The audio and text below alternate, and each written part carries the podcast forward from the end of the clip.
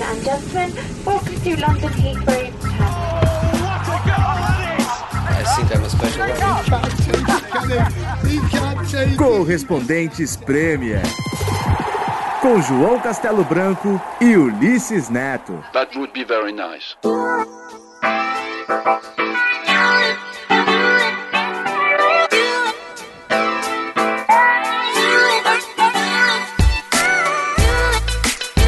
Olá galera, tudo bem? Bem-vindos a mais um podcast Correspondentes Premier, direto aqui de Londres, do estúdio do Ulisses hoje, beleza Ulisses? Beleza, João? Um abraço pra todo mundo. Bank Holiday aqui na Inglaterra, né? Feriado da primavera. É, a temporada chegando ao fim, o verão está aqui, fazendo até de bermuda hoje.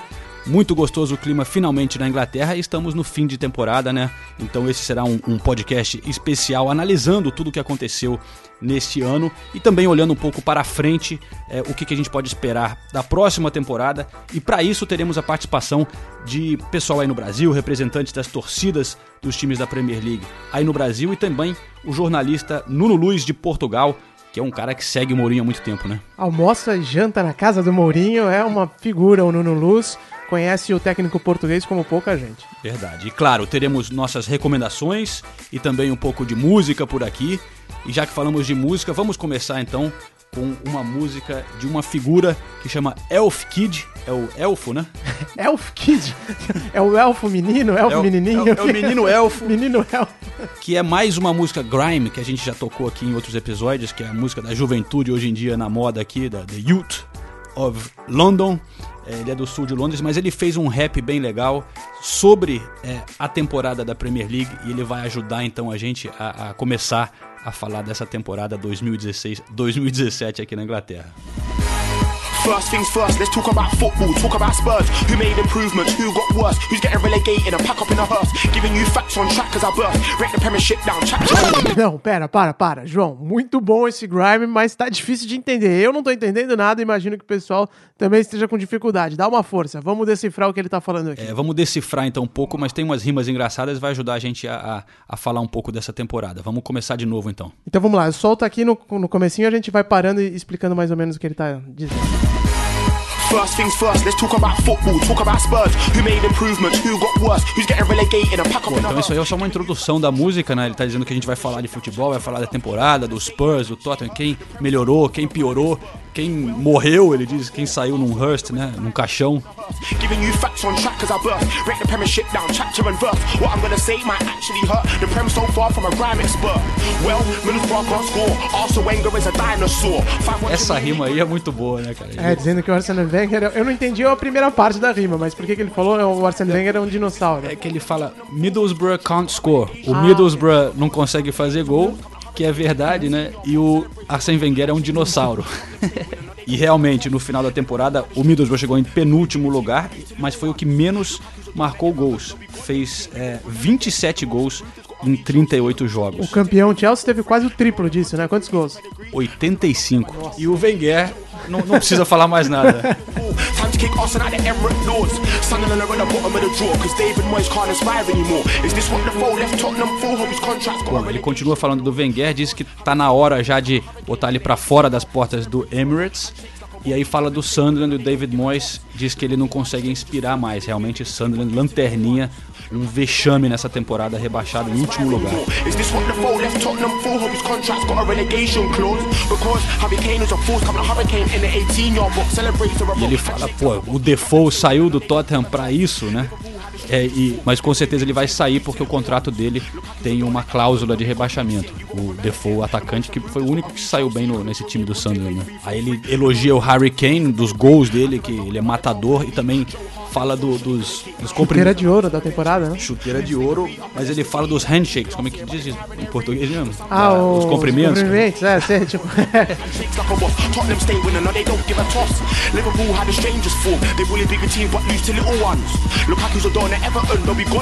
Bom, ele destaca o Lukaku no Everton, né? Mas diz que provavelmente não vai ficar por lá, que é realmente bem provável que ele saia. E o Diego Costa não tá gostando dessa história dele talvez ir pro Chelsea. É, o Diego Costa ficou bravo outro dia, você viu? Conte played 3-4-3. N'Golo Conte proved he's a pedigree. As a result, they're at the top of the league. Fala que o time que, né, o most improved, o que melhorou mais foi o, tem que ser o Chelsea com o Conte botando o 3-4-3 e elogia também o Kanté, claro, o melhor jogador da temporada.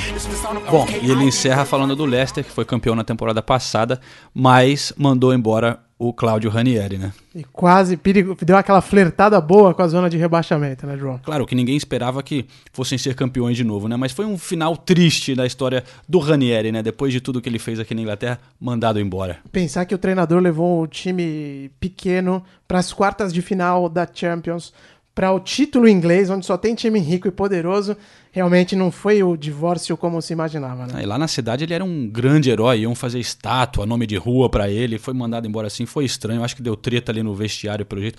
Os donos ficaram com medo do rebaixamento, é, mas a gente queria fazer uma homenagem aqui pra ele, essa musiquinha que a gente já tá ouvindo aqui no fundo, é a musiquinha que a torcida cantava pra ele. Vamos dar o sobe som aí pro o grande Cláudio Ranieri.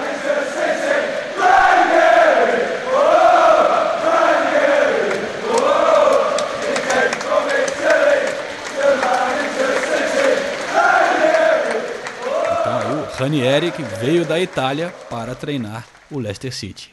Boa, e, e eu gostava daquela também que eles cantavam aquela Ranieri, Ranieri, Ranieri is taking us to Europe, to Europe, to Europe, and that's the way we like it, we like it. Não, o clima lá no, no King Power Stadium é Ah, bem legal, um né? espetáculo. Bem é. legal. É, exatamente. João, vamos passar rapidinho então pela tabela? Vamos fazer um pinga-fogo aqui. Eu te dou um. A gente vai fazendo. Vai alternando. Cada um fala um nome de um time e aí uma frase pra dizer como foi a temporada. Pra resumir bem o que foi a Premier League 2016-2017. Vamos nessa então. 20 times então, vamos fazer rapidinho, passando por todos os times dessa temporada na Premier League. Quem começa? Vamos lá, eu começo te mandando o primeiro nome aqui. Chelsea, campeão. Sensacional, né? O Conte tem que tirar o chapéu pro trabalho que ele fez. Ninguém imaginava que o Chelsea ia ser campeão. Parabéns. O segundo colocado, Tottenham Hotspur. Pochettino, olha, eu me conquistou, um jovem treinador. O Tottenham é o que o Arsenal era há 20 anos, um time que gasta muito menos que os rivais, jogando muito bem com um time jovem, promete muito pro futuro. Boa. Manchester City, terceiro colocado. Decepção. O Guardiola chegou com muita moral, não jogou o que as pessoas esperavam. Em quarto, o Liverpool. Também esperava muito do Klopp, grande figura do futebol, só que acabou decepcionando também. É, muita gente esperava que brigasse pelo título e não brigou. É, eu acho, até a gente vai falar um pouco mais sobre isso, mas eu acho que o Liverpool, pra mim, é o que tá na pior situação entre os, entre os grandes do futebol inglês. Se bem que tem o quinto, que é o Arsenal. Cara, parece que o Wenger tá renovando, né? Estamos gravando aqui na segunda-feira. Sabe o que eu acho legal? Ele renovar? Ah, eu acho. Chega dessa.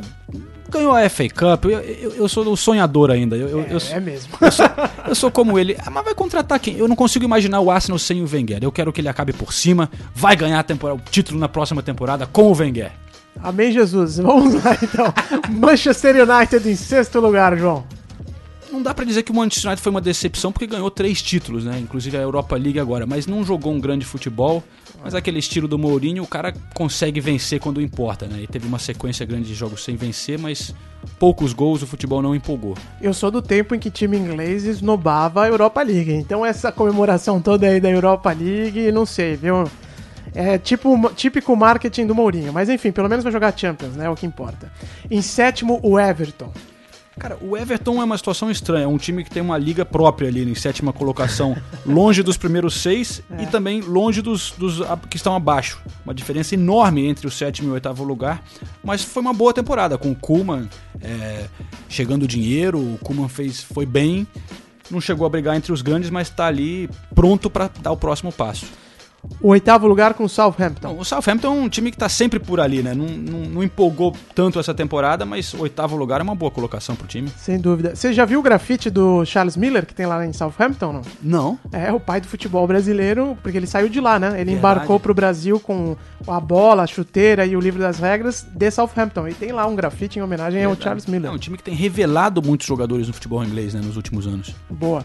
Nono lugar, Bournemouth. Bournemouth vai ser difícil falar alguma coisa além do nosso mito Jack Wilshere. Nossa, coitado, o Wilshere tá afundando, né? Mas olha, ótima temporada pro Bournemouth se você levar em, em- em consideração a grana que eles têm, o tamanho do clube, o menor estádio da Premier League, subiu há pouco tempo. Fantástico trabalho do Ed Howe, o técnico inglês, que eu diria que é um futuro técnico da Inglaterra. Boa. Décimo lugar com West Brom. O West Bromwich é, acabou mal a temporada, mas tem o Tony Pulis, que é um técnico inglês que é muito querido por outros treinadores badalados, como Mourinho, Guardiola. É um cara que é muito pragmático, não joga um futebol muito atraente, mas é sempre difícil jogar contra os times dele. Ele foi assim no Stoke, botou o West Bromwich ali na décima colocação, que é respeitável pro time. Metade da tabela tá de bom tamanho pra eles. O que não tá de bom tamanho é o 11 primeiro lugar pro West Ham United, né? West Ham todo mundo esperava mais, né? Porque acabou muito bem a temporada passada, tem um elenco caro, mudou de estádio, mas essa mudança foi um fracasso. Décimo segundo, que a gente já falou, do Leicester City. Você acha que teve trairagem ali do Vard e da- do resto da galera? Só pode ser, da maneira que acabou a coisa, alguma coisa interna aconteceu pra derrubar o Ranieri, porque ele não merecia isso, né? Décimo terceiro do Stoke City, com o nosso pônei é, Shaqiri, que a gente nunca sabe, eu nunca sei se eu gosto ou não gosto do Shaqiri. Ele faz uns golaços, né, Faz, cara? é. E continua assim, mas é, o Stoke é mais um time que a gente não sabe o que esperar, né? Tá ali, não vai subir muito do que isso, mas se mantém na Premier League, eles têm que estar satisfeitos em ficar. Tá bom, décimo terceiro ficou de bom tamanho, né? É, Décimo quarto, Crystal Palace, outro time de Londres, e aí? Nossa, esse torcer pro Crystal Palace é uma aventura, cara. Você- é, é que nem tá naquele no- no- na montanha russa, porque começou muito bem, aí com Alan Pardew, aí teve uma hora que parecia que ia ser rebaixado, só perdia. Aí entrou o Big Sam, né, que ressuscitou a sua imagem depois de ser despedido da seleção inglesa após um jogo. Um jogo. E foi rápido, né? Porque foi um baita escândalo aqui na Inglaterra. Também foi trairagem que armaram com ele ali, mas ele tá, foi pego com a calça curta, no estilo Michel Temer, JBS Freeboy, e, e rapidinho voltou, né, cara? Impressionante, ele voltou pro Crystal Palace, ganhou do Liverpool, do Arsenal, do Chelsea, salvou o Crystal Palace e aí falou: parei, É, parou. vou sair por cima. Bom, uma coisa é, ele não é rebaixado, não tem jeito, Não né? foi rebaixado. E o Crystal Palace tem bons jogadores. O Caballo, o Zaha, um elenco, é, o Benteke. Acho que tá bem o Crystal Palace pro ano que vem. Décimo quinto com o Swansea City, e aí? Swansea pareceu um time brasileiro, né, Ulisses? Teve, passou por três técnicos, se não me engano, nessa temporada. treinadores. É um time que prometia algum tempo, quando teve a época do Laudrup, começou, jogou bem durante uma época, agora deu uma caída. Trouxe o americano Bob Bradley só por 11 jogos, não deu certo, e agora terminou um pouco mais estável com o Paul Clement. Chegamos na 16 colocação com o Burnley, e aí? É difícil, hein? O que, você vai falar do Burnley? Cara, o Burnley é um clube tão pequeno, é co- como se fosse um clube ainda com elenco de segunda divisão, né, da É Championship. Então eu acho que foi bem de conseguir ficar na Premier League, que é um, é um dos que tem menos grana. O Sean Dyke fez um bom trabalho. Difícil ganhar do Burnley lá em casa, na casa deles. Sem dúvida, sem ter conseguido fazer as grandes contratações que ele precisava para todos os setores, na real. Ele até falou isso no início da temporada pra gente.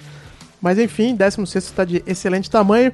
O que não ficou de bom tamanho foi esse 17 aí pro Watford, que também se esperava um pouquinho mais, né? Uma posição um pouquinho mais para cima do, do time aqui, vizinho de Londres. Até porque o Watford tem investido bastante em jogadores, mas é, fica mudando de técnico toda hora também. O Watford é, tinha o Kiki Sanches Flores, né? Que eu achava um cara simpático, bom técnico, teve uma temporada ok na temporada passada e mandou embora o cara. Aí trouxe esse Materazzi, foi mal pra caramba, né? Acho que não se deu muito bem com os jogadores.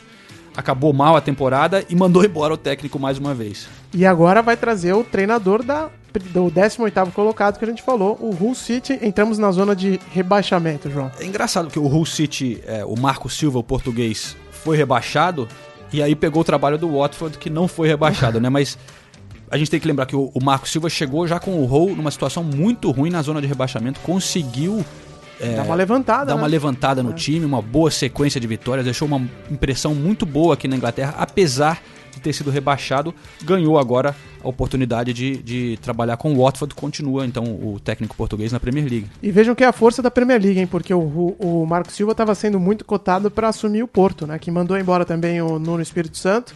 Falavam muito que ele ia, quando, quando o City foi rebaixado, que ele ia embora. E ele aceitar o Watford. O Watford é um clube muito menor que o, que o Porto, né, cara? É menor, mas se ele fosse embora agora depois de ser rebaixado, fica, Pra voltar, né? Fica ruim essa imagem, né? É. O cara tem essa oportunidade de seguir na Premier League. Eu acho que já que ele tá aqui, tá começando a se acostumar, é, é um, é um técnico promissor pro futuro. É, ele já tinha feito um grande trabalho no Olympiacos também. É um treinador que todo mundo elogia aqui na Inglaterra. 19 colocação com o Middlesbrough. E aí?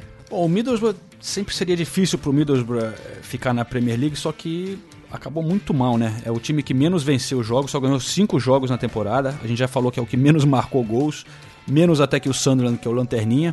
Se esperava muito do técnico Caranca, que foi é, auxiliar do Mourinho no Real Madrid. Tinha um projeto legal, mas começou bem e afundou muito. Última colocação, 24 pontos em 38 rodadas. Sunderland. Esse já estava batendo na trave faz um tempo, né?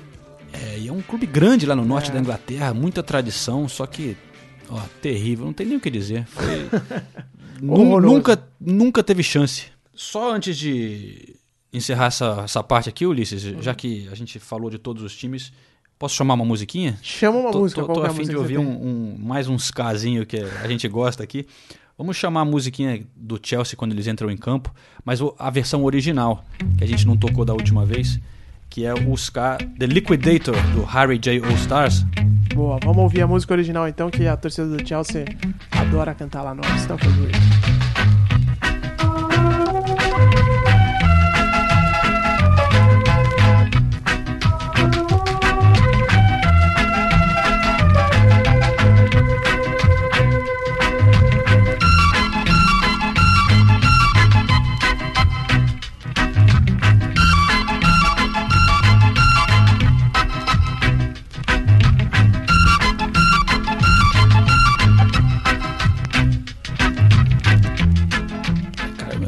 Sonzinho, eu me amarro num, nos casinhos. Né? Você gosta, né, É João? um tipo de reggae aí pra galera que não conhece ska, né? Uma tem rocksteady, dub, são várias versões assim do reggae saindo da Jamaica assim nos anos 60 e tal.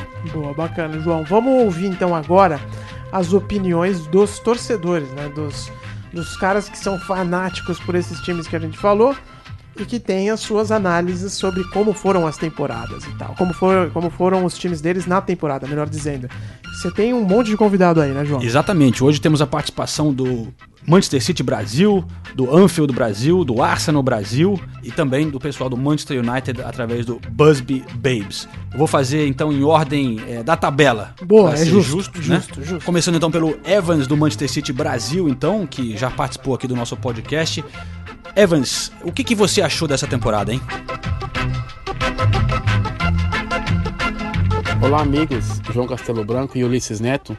Aqui é o Evans falando do Manchester Brasil. A temporada não saiu daquilo que eu esperava. É, muito achou que o Guardiola chegaria no Manchester City e, e- e com seu toque de mágica e transformar o clube no Barcelona. Mas quem realmente conhecia o clube dos anos anteriores, né, principalmente dos últimos dois anos com o Pellegrini, sabia que o Pep estava herdando uma equipe velha, né, com jogadores de final de contrato. E, e em plena, em- era uma equipe campeã, né? Que foi ganhou muita coisa na, na, na- na Inglaterra, mas que estava em plena decadência. Ah, e o Pepe praticamente ele tirou, né, leite de pedra dessa equipe. E eu estou muito empolgado agora com essa ah, com a nova temporada 2017 2018. Você pode ver que o, que o Manchester City começou né, a janela de transferências 100%, ou já chegou né, o Bernardo Silva, contratado junto ao Mônaco. Né, ele um jogador fantástico né, que vem já para substituir o David Silva no futuro. O clube também está muito perto de contratar o Ederson, né? Deve ser anunciado nos próximos dias, né? O goleiro do, do Benfica. Também está muito bem encaminhada a contratação, né? né, do, do Mendy do Mônaco, do Kyle Walker do Tottenham. O Pepe ainda tem muito interesse no Leonardo Bonucci da Juventus, né? O clube torce para que a Juventus ganhe, né?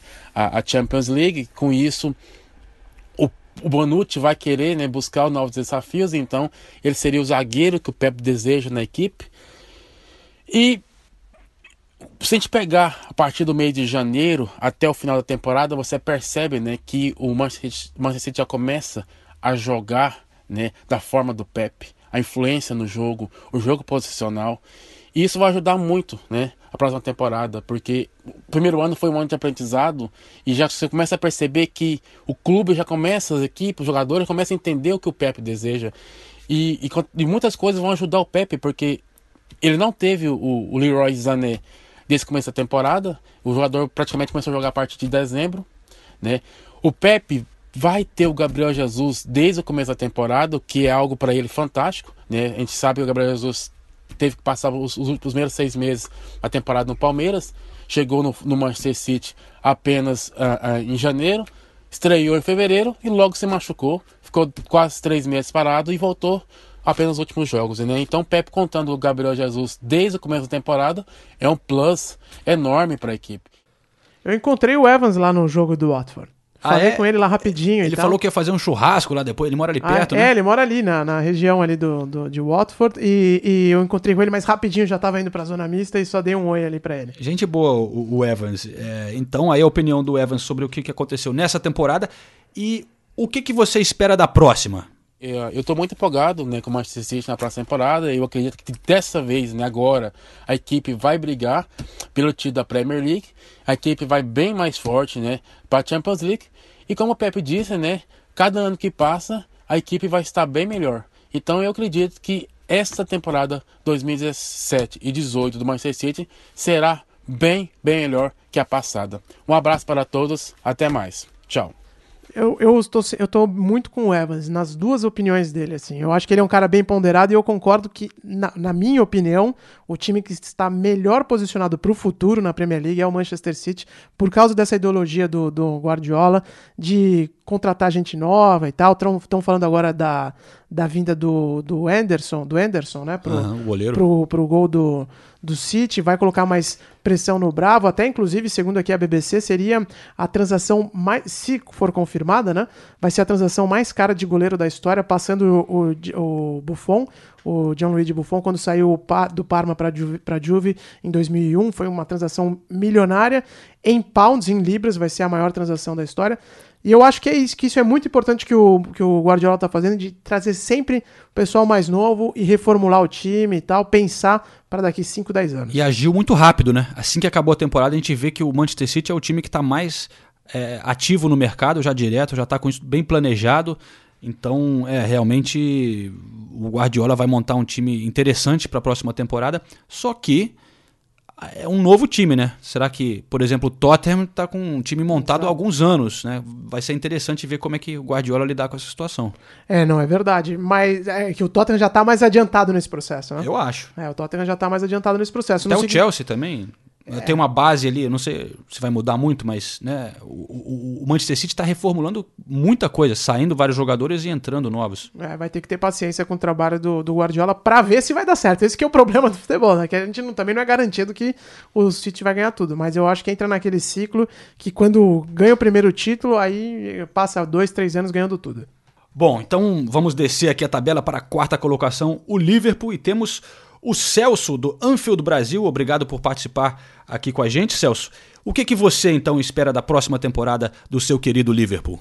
Alô João, alô ouvintes do correspondente Premiere, aqui quem fala é o Celso Eduardo, criador da página Enfio Brasil, junto com a minha amiga Jaine Oliveira. Nossa expectativa para a próxima temporada é a melhor possível. O Liverpool entra na sua segunda temporada com o Klopp no comando desde o início.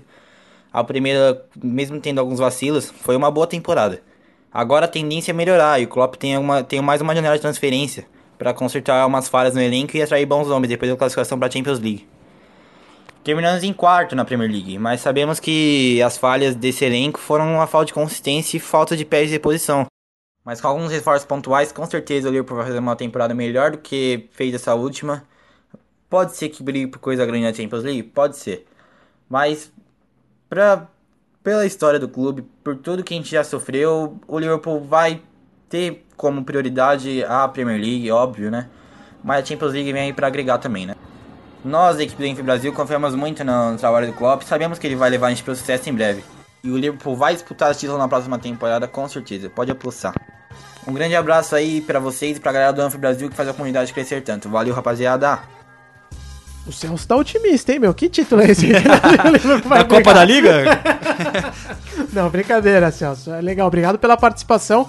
Mas eu, eu acho que o Liverpool ainda tá numa situação mais delicada do que a, que a dos outros grandes. Vamos ver como é que ele vai né, atuar na janela de transferências, mas realmente, em termos de elenco, não é dos mais fortes, não, né? Não, eu acho que vai ser bem difícil brigar com, com, com os outros gigantes aqui da. E da- se o Coutinho sair ainda, hein? E ainda tem essa, então. O perigo é esse. Ah, vai encher o cofre, vai, com certeza não vai sair por troco. Mas Não é fácil trazer alguém na- da altura, né? tá tudo inflacionado agora, né? É como o mercado imobiliário. O cara fala assim: ah, meu apartamento hoje vale 500 mil reais. Não, tudo bem. E você vai comprar o que com esses 500 É, mil vai reais? morar onde? Você vai comprar um apartamento que também vai custar isso daí, né? Não é que você ganhou dinheiro, o mercado inteiro subiu. Então, por mais que venda o Coutinho por muito dinheiro, pra comprar um, um replacement, né, pra ele, uma, uma substituição pra ele, vai custar também muito dinheiro. Então, não sei se vale fazer esse negócio. Mas tem horas que não dá pra segurar o jogador, né? É isso aí. Bom, valeu Celso pela participação, pessoal. Um abraço pra galera da Anfield Brasil. Agora vamos da Anfield Brasil pro Arsenal Brasil. E o Arsenal, hein? Nossa senhora, tá difícil falar do Arsenal. Estamos no meio dessa negociação do Wenger. Parece que ele fechou o acordo, né? O que está sendo dito hoje. Estamos gravando, lembrando, na segunda-feira. Claro que nos próximos dias estará tudo revelado, mas vamos conversar com o Matheus Viana, que é da Arsenal Brasil. E olha, o Matheus, ele tem vindo sempre nas decisões do Arsenal nos, nos últimos anos para as decisões da FA Cup em Wembley. Eu lembro, ele fez uma viagem louca da última vez que eu encontrei ele. Ele veio de Belém, onde ele mora, e ficou em Londres, eu acho que menos de 24 horas para conseguir ver a final e fazer a viagem de volta para Belém de dois dias e voltar lá para trabalhar. Fanático torcedor do Arsenal está aqui participando com a gente. E nesse ano, Matheus, você não acreditou no Arsenal, né? Você decidiu não vir para a FA Cup. Não foi questão financeira, foi porque você achava que o time ia perder, né? Oi, João. Mais uma vez, obrigado por- pela oportunidade de estar participando desse podcast. E realmente, uma das razões pela qual eu não fui foi de não, não estar acreditando no time. Até porque, até pelo que aconteceu na, na- na Premier League. Mas perdi, né? Perdi a oportunidade de ver o time ser mais uma vez campeão. E com roteiro, de certa forma, até melhor do que, os, do que as duas últimas conquistas. eh, batendo o Manchester City na semifinal e batendo o Chelsea na final. Da próxima vez a gente aprende a acreditar independente das circunstâncias. É, não foi só ele que perdeu a final, né, João? O Hudson Venceslau mandou mensagem pra gente aqui no Twitter falando: pô, ESPN, mandar o João Castelo Branco pra Madrid e não deixar ele ver o Arsenal ser campeão, que sacanagem, né? Ai, Pô, João, você tava lá vendo a final da Copa do, do Rei. Eu fui pra Copa do Rei, é verdade. Eu queria tá- ter tido em Wembley. Mas é, eu também não tinha tanta confiança, né? Então você ir pra Wembley e ver o time perder também é duro. Então. Eu queria pelo menos ter assistido na televisão, infelizmente não consegui. Eu tava trabalhando lá na Copa do Rei, fiquei seguindo pelo Twitter e tal. Comemorei o título do Arsenal. Mas é, quem sabe foi melhor eu não ter, eu não ter ido. Vocês Quem são pé frios, é Quem sabe ajudou. Mas enfim, vamos voltar a, a falar com o Matheus. Agora uma pergunta difícil pro Matheus, que é tentar entender a próxima temporada do Arsenal. O que, que você imagina para o time, Matheus? Então, realmente a pergunta é muito difícil, João. É, tudo inicia pela parte política do Arsenal, certo? Acontece o seguinte, eles têm dois viés aí que acho que são importantes de, de- de frisar. Que o primeiro deles é quem vai ser o dono do Arsenal. Tá? O Usmanov fez uma oferta forte para o Kroenke e o que se escuta nos bastidores é que ele balançou. Então, isso é um fator importante também. O outro é o Wenger fica ou o Wenger não fica, tá bom? No final da temporada, no final da- do, do ano passado, estava tudo acertado para a renovação por dois anos. Mas umas semanas depois, o Gazidis apareceu e disse que o Arsenal iria reavaliar o trabalho dele ao final da temporada. E aí isso deixou, de certa forma, o Wenger eh, chateado e se sentindo até, de certa forma, atraído. Isso foram as palavras dele numa entrevista recente para a BBC. Então não está muito claro o que, que vai acontecer. Mas eh, o que está claro para a gente é que o Gazidis quer fazer uma reestruturação muito forte do Arsenal. E, de certa forma, a gente até concorda. Tá? A gente tem fontes internas, por exemplo, que, diz que, que dizem que a comissão técnica do Arsenal, de maneira geral, é o maior problema do clube, porque são os, os, os amigos do Wenger que estão lá há, sei lá, 10, 15, 20 anos junto com ele, e aí o cara já está acomodado. Né? Só vocês darem uma procurada aí no Google e procurem quem é Boro Primorac. O Boro Primorac está, sei lá, 15, 20 anos no Arsenal. É um senhor idoso, um pouquinho acima do peso, que é o treinador de campo do Arsenal. Então, não sei até que ponto ele consegue estimular né, os jogadores a correr fisicamente. Né? Então, tem esses detalhes que precisam ser reestruturados dentro do Arsenal. Então, essa briga de poder entre o Gazidis e o Wenger passa por isso e eu não sei até que ponto o Wenger vai aceitar ter essa redução de poder dentro do Arsenal. Então, mas particularmente, é, é, eu acredito que o Wenger fique e que ele tenha uma redução de poder e inclusive venha um, um, um diretor de futebol, alguma coisa nesse sentido. Do ponto de vista de campo, eu gostaria de ver alguns nomes que já estão lá no Arsenal há muito tempo e que eles saíssem de lá, como Jack Wilshere, uh, Debussy, Jenkinson, uh, Gibbs, acho que é Walcott, acho que são nomes que dá para a gente vender, né? E o Arsenal conseguir um bom valor para ir atrás de jogadores que realmente consigam acrescentar em campo. Se é isso que vai acontecer, eu realmente não sei, mas é o que eu realmente espero que aconteça com o Arsenal. Abraço, João.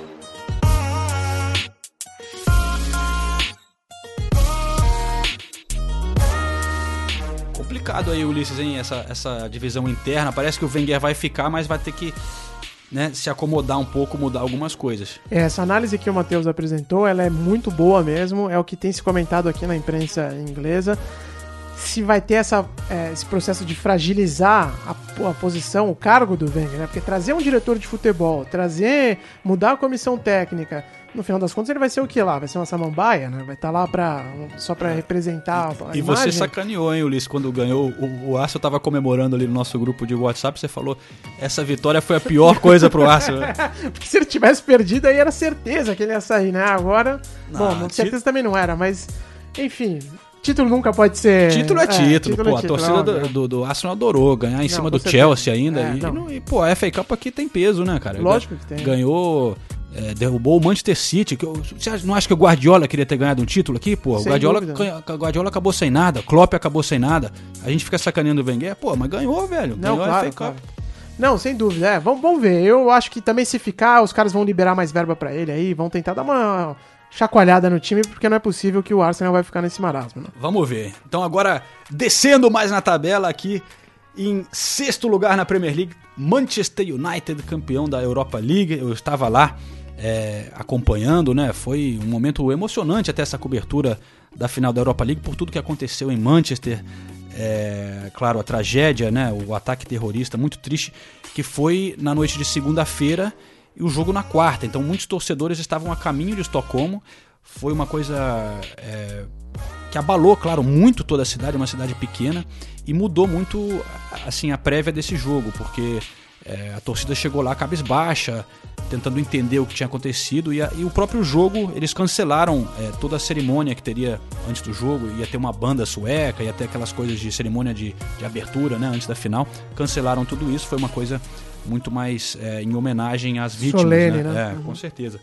Mas acabou que o, o título, acho que tomou um, um, significado um pouco maior ali para a torcida na hora, porque eles estavam é, puderam comemorar uma coisa para a cidade, né? Até o, o, Manchester City fez uma, uma coisa bonita de, de se unir com o United, dando parabéns, botaram aquela coisa, aquela imagem do City United, né? É, uma cidade unida e foi, foi bonito ver isso mas a emoção da, do, do, torcedor do Manchester United lá foi uma coisa é, de arrepiar. Eu tenho até aqui uma, uma, uma, sonora do torcedor, isso na arquibancada do jogo logo após o apito final. Hoje não é para o Man United, é para Manchester. É um título para todo mundo que sofreu e para a cidade inteira. Está todo mundo unido, apoiando o time e conquistar essa vitória é fantástico. Claro que a gente queria a vaga na Champions League e isso é maravilhoso, está de volta, mas hoje é sobre as vítimas do ataque, não sobre a gente. It's about those people that died.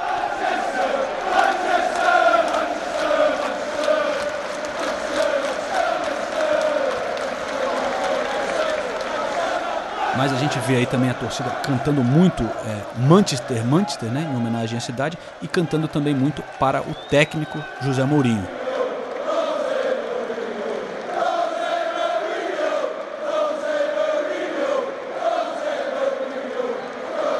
Temos a participação do Danilo Moraes do Busby Babes lá no Brasil. É, vamos perguntar a ele também se eles estão satisfeitos com o Mourinho.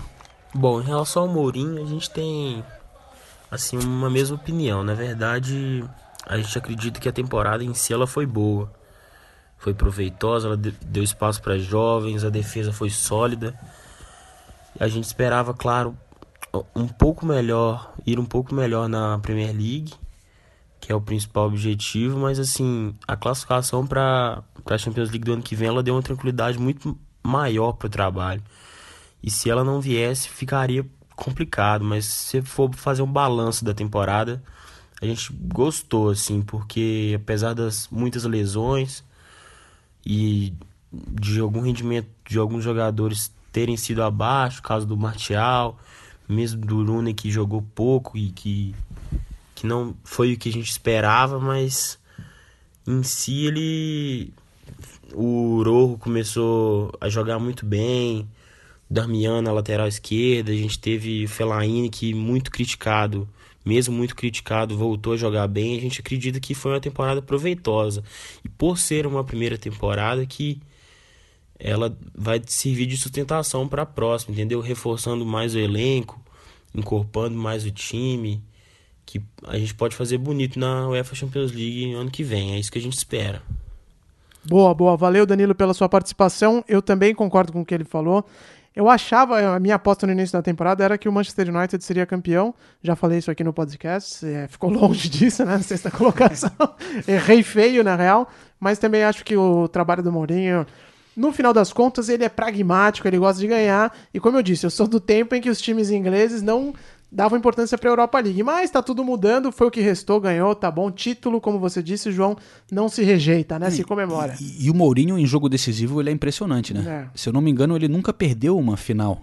Eu acho que tem essa estatística. Tem essa, não, não é, sei é. dessa. Pelo menos esses grandes aí de tipo, você pensar, ele foi à final da Champions com a Inter, é, todos os. Com chegou à Porto, final né, com o Porto. é, enfim, impressionante o Mourinho em jogos decisivos. Mas já que a gente está falando de Mourinho, tá na hora de acionar o nosso grande amigo, o Nuno Luz, que é um jornalista português da TV SIC.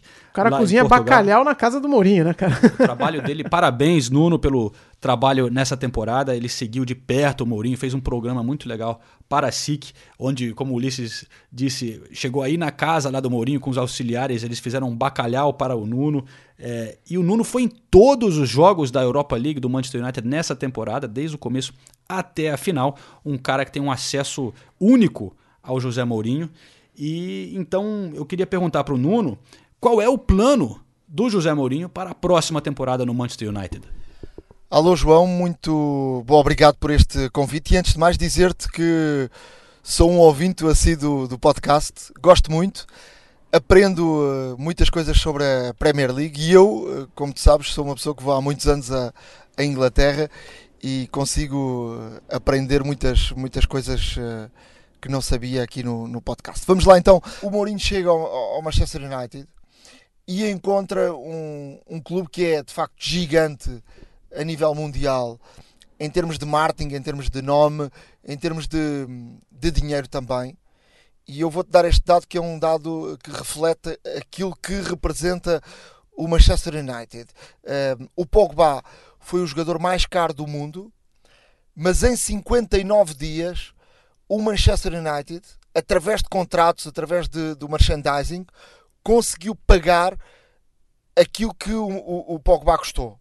Portanto, para um clube como o Manchester United, um, o Pogba sendo o jogador mais caro do mundo, ou jogadores como o Pogba a valerem este dinheiro, que muita gente diz que não vale este dinheiro, acabou por ser uh, um jogador que uh, deu rentabilidade em termos financeiros para o clube. Uh, por outro lado, aquilo que o Mourinho encontrou no Manchester United foi um clube que parou no tempo. Eu próprio, na entrevista que fiz com ele- ele disse abertamente isso. Foi um clube, para, para que as pessoas tenham ideia, onde o centro de treinos, por exemplo, não tinha luz para treinar à tarde. E, e como nós sabemos, a Inglaterra, eh, no inverno, eh, fica de noite muito, muito cedo. Ele teve que, ou está a tentar modernizar o clube eh, por dentro. Este ano, por exemplo, encontrou alguma, há- há coisas que são inadmissíveis pa- para um clube como o Manchester United. Por exemplo, quando jogou para, para, para a taça de Inglaterra eh, com o- Chelsea em Londres, numa, numa segunda-feira, eh, jogaria na mesma semana, na quinta-feira, para a Liga, eh, para a Liga Europa. O Manchester United, a seguir ao jogo em Londres, dirigiu-se ao, ao aeroporto de Heathrow para apanhar um avião para que a equipa chegasse o mais cedo possível a Manchester de forma a recuperar no pouco tempo que tinha entre os dois jogos. E quando chegaram a Heathrow, não havia avião para levar a equipa de Londres até Manchester. Isto é algo inadmissível num clube como a dimensão do Manchester United. Mas isso aconteceu. E aconteceu porque falta algo no clube. Porque falta alguma organização em termos desportiva que parou um clube como, como o Manchester United uh, não, foi, não, não se deixou acompanhar no tempo uh, como, como uh, grandes clubes mundiais. Falta uma, uma figura que seja como um diretor desportivo, alguém que trate de todos os, estes assuntos desportivos que estão ligados com a equipa. O clube preocupa-se muito com o lado do marketing, com o lado uh, de vender, com o lado de, da imagem, mas falta uh, neste lado desportivo uh, alguém que possa tratar destes problemas e que possa fazer com que situações destas não aconteçam. A equipa teve de viajar de autocarro, chegou madrugada dentro em Manchester e teve muito menos tempo de recuperação do que aquele que se pretendia. Uh, obviamente que este tipo de coisas são coisas que o Mourinho não aceita, são coisas que o Mourinho, uh, que foi uma pessoa que ao longo do tempo uh, percebeu que o futebol precisava deste tipo de organização para poder também ganhar no campo e que estas pequenas coisas ajudam que a equipa se organize. E por isso um, aquele, eh, este, este trabalho uh, do Mourinho de uh, reorganizar Uh, um clube da dimensão do Manchester United, tornando uh, num clube com a, a dimensão uh, em termos de, de, organização igual aos grandes clubes mundiais, é um trabalho que ele está a fazer no lado invisível, porque as pessoas, isso, uh, o adepto do. O, o, o torcedor do, do, do, futebol não vê, só olha para o lado uh, que acontece dentro do, do, do campo, uh, nos 90 minutos. Para além disso, o Mourinho tem um projeto, pelo menos a 3 anos. Ele diz que pelo menos 3 anos ficará no clube. Portanto, este segundo ano é um segundo ano de transição. Uh, e, e, pela vontade do Mourinho, ele renovará o contrato e provavelmente este segundo ano será um ano que vai renovar o contrato. O primeiro ano, apesar de, de ter encontrado muitas dificuldades, de ter encontrado uma equipa uh, que não é uma equipa uh, totalmente à sua imagem, porque ele encontrou muitos jogadores em final de contrato e é difícil tu poderes trabalhar com, com jogadores uh, que estão em, em, em, final de carreira uh, é muito difícil uh, trabalhar com esse tipo de jogadores ao mesmo tempo de trabalhares com jogadores que estão num início de carreira, que não ganharam nada, que, que, que precisas, uh, que são os tais jogadores que o Mourinho gosta de, de, de poder uh, psicologicamente fazer com que eles tenham vontade de ganhar títulos, uh, comecem a ganhar o sabor de ganhar títulos. Este segundo ano, o Mourinho, uh, para aquilo que eu sei, irá fazer uma renovação total na equipa, irá colocar uma equipa à sua dimensão, irá colocar um projeto com jogadores uh, de uma ponta à outra que são da, da sua dimensão, irá uh, fazer evoluir jogadores que uh, trabalharam com ele ao longo deste tempo e deste primeiro ano e que tiveram um, um rendimento bom, mas será uma equipa com algumas contratações e que, sobretudo, possa na Premier League começar a dar um, uma imagem uh, que seja a imagem que o Mourinho quer. A equipa este ano vai jogar a Champions, uh, mas o Mourinho quer, obviamente, estar a lutar pela Premier League. É verdade que ele sabe mais que ninguém que a Premier League de hoje já não é a Premier League quando ele chegou em 2004, eh, quando havia duas, três equipas a lutar pelo título, mas de certeza absoluta que este ano vamos ter um ano com o Manchester United mais forte, eh, com, desde o primeiro dia a lutar pelo, pelo título uh, e com uma equipa que, que seja capaz de dar uma, uma boa resposta na, na Premier League e, sobretudo, nos jogos em casa. Um, prevejo, sem dúvida, eh, um segundo ano de, de Mourinho no Manchester United com grande qualidade, com a equipa a ter melhores resultados em casa e, sobretudo, a lutar pela Premier League. Não te digo que vai ganhar a Premier League, eu acho que nem o Mourinho pode dar essa garantia, porque as equipas hoje estão mais fortes, mas, eh, sobretudo, eh, estes jogadores jovens ganharam o sabor uh, da vitória e Mourinho vai colocar na cabeça destes jogadores mais jovens da equipa do, do, do Manchester United uh, na cabeça que, que a Premier League é de facto a competição uh, que o Manchester United tem de voltar a ganhar e por isso eu acho que vai ser a competição mais importante deste ano para, para José Mourinho e para o Manchester United. Um forte abraço a todos. Boa, valeu Nuno pela sua participação. Conheci o Nuno lá em Portugal também, estive lá na, na Grande SIC. figura, né? É, gravei com ele lá, é uma figuraça mesmo. E o cara conhece, não é só o Mourinho, não. O Cristiano Ronaldo ele também tem abertura. Ah, é parceiro mais. do Ronaldo é, também? parceiro. O cara Caramba, tem muita moral lá na, em Portugal e, consequentemente, na Europa, porque estamos falando de grandes nomes do futebol mundial. E aí, João, só para passar rapidinho, agradecer o pessoal que mandou pergunta também pra gente nessa edição. O Jesse Dutra queria saber se o Wenger é o maior treinador da história dos Gunners. Vamos lá, rapidinho, João. É ou não é? É. é Tem que destacar também o Herbert Chapman, da, da, dos anos 30, que modernizou o futebol inglês. Daria para falar muito do Chapman também, que, que, que, foi um técnico. Tem até estátua lá no Emirates, mas em termos de títulos, é, é o Wenger. Wenger é... é... E aí o André Moscatelli também perguntou se ah, qual que é a relevância da FA Cup, a gente já falou aqui, né? O torneio de futebol mais antigo do mundo. Muito, segundo. Muito tradicional aqui. Muito tradicional, segundo título da temporada, Sem né? Sem dúvida, tem um peso muito grande aqui na Inglaterra, é uma competição muito legal. É, o país para para assistir é uma coisa é, bonita, porque também envolve todos os times, né? Todo mundo Exato. tem chance de, de entrar na FA Cup, desde dos times semi-amadores entram lá no comecinho. Então, a trajetória, por exemplo, o Arsenal que venceu, teve aquele jogo contra o Sutton United, na casa do Sutton. E a comemoração deles quando saiu o Arsenal aquele, no sorteio, o, né? O, o, goleiro grandão, o gordão. Comendo sanduichinho. Pô, campo, campo artificial. Mas é, é muito legal a FA Cup por ter essas histórias, às vezes zebras, né? Que os caras... Um time pequeno que derruba um gigante. Enfim, é uma competição legal, com muita tradição aqui. Parabéns para o Arsenal. É isso aí. Formato e a final no Wembley também ainda deixa tudo ainda mais charmoso. É. Deixa eu agradecer também aqui o, o, Otávio de Carvalho, o Eric Félix, que mandaram e-mails para a gente no correspondentes espn@gmail.com. Obrigado pelos recados. A gente vai responder as suas perguntas é, em breve em um outro episódio. Especial também sobre a, como comprar ingressos e ir aos jogos da Premier League. João, vamos encerrar o nosso podcast que já está gigante. Especial, né? Fim da temporada é, tem tá que grande, ser especial. mas hoje tinha muita coisa para falar, né? É isso o aí. O próximo vai ser mais curtinho.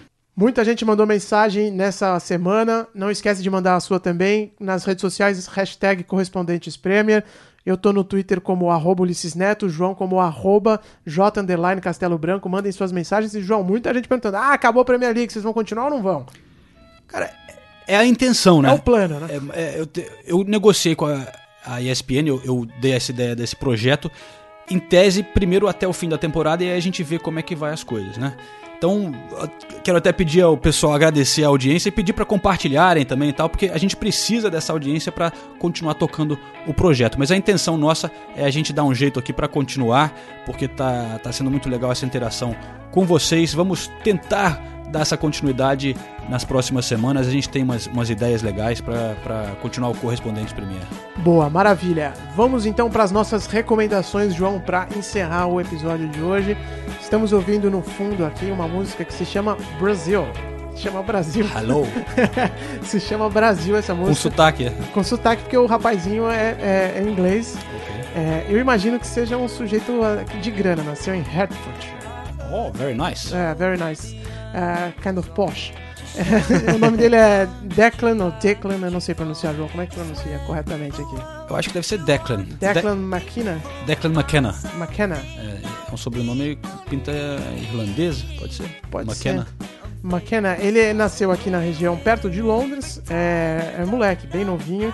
Essa música fez bastante sucesso. O cara é, parece o Justin Bieber, velho. Parece o Justin Bieber. É um indie rock, João. Por isso, eu, é pra sair um pouco. Porque a gente só ficou no grime, no grime, no, no hip hop nos últimos dias. Toca aí pra ouvir então. Então.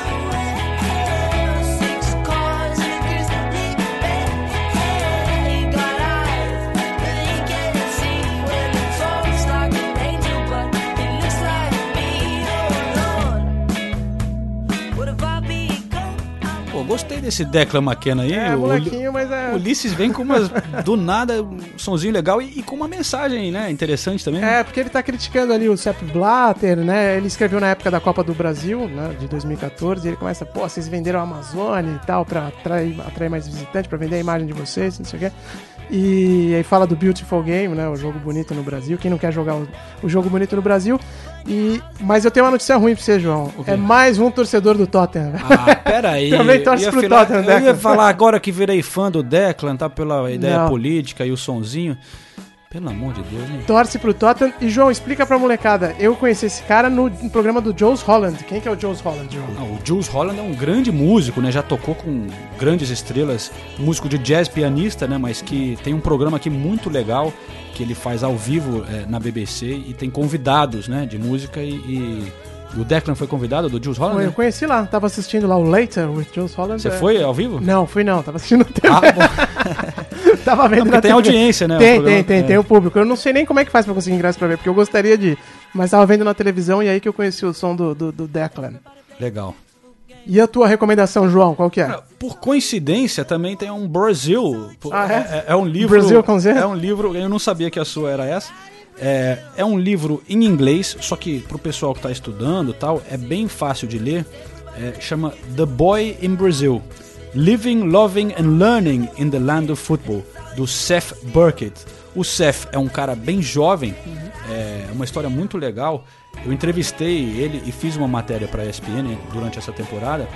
O Seth é um cara de Stanford, aqui, uma pequena cidade na Inglaterra. Ele tentou ser jogador profissional, não estava dando certo. Pintou um brasileiro que é, levou ele numa excursão, ele e alguns é, amigos lá da- dessa cidadezinha, levou eles para uma excursão no Brasil.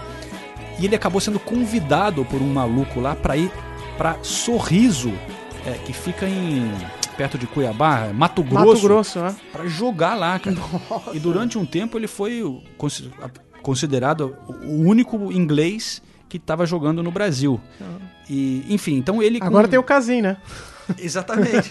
Mas aí a história do Seth indo pro Brasil é, e, e- como um inglês sem falar português, foi pro Mato Grosso, pra uma cidadezinha ali, uma aventura tentando é, emplacar como profissional lá. E, e- aí a- as, observa o- as observações dele também, como um jovem inglês é, vendo o Brasil, assim, é interessante pra gente ter essa visão de um cara de fora, né? Então é uma aventura muito legal a história dele, bem escrito, mas com, claro, com uma linguagem simples.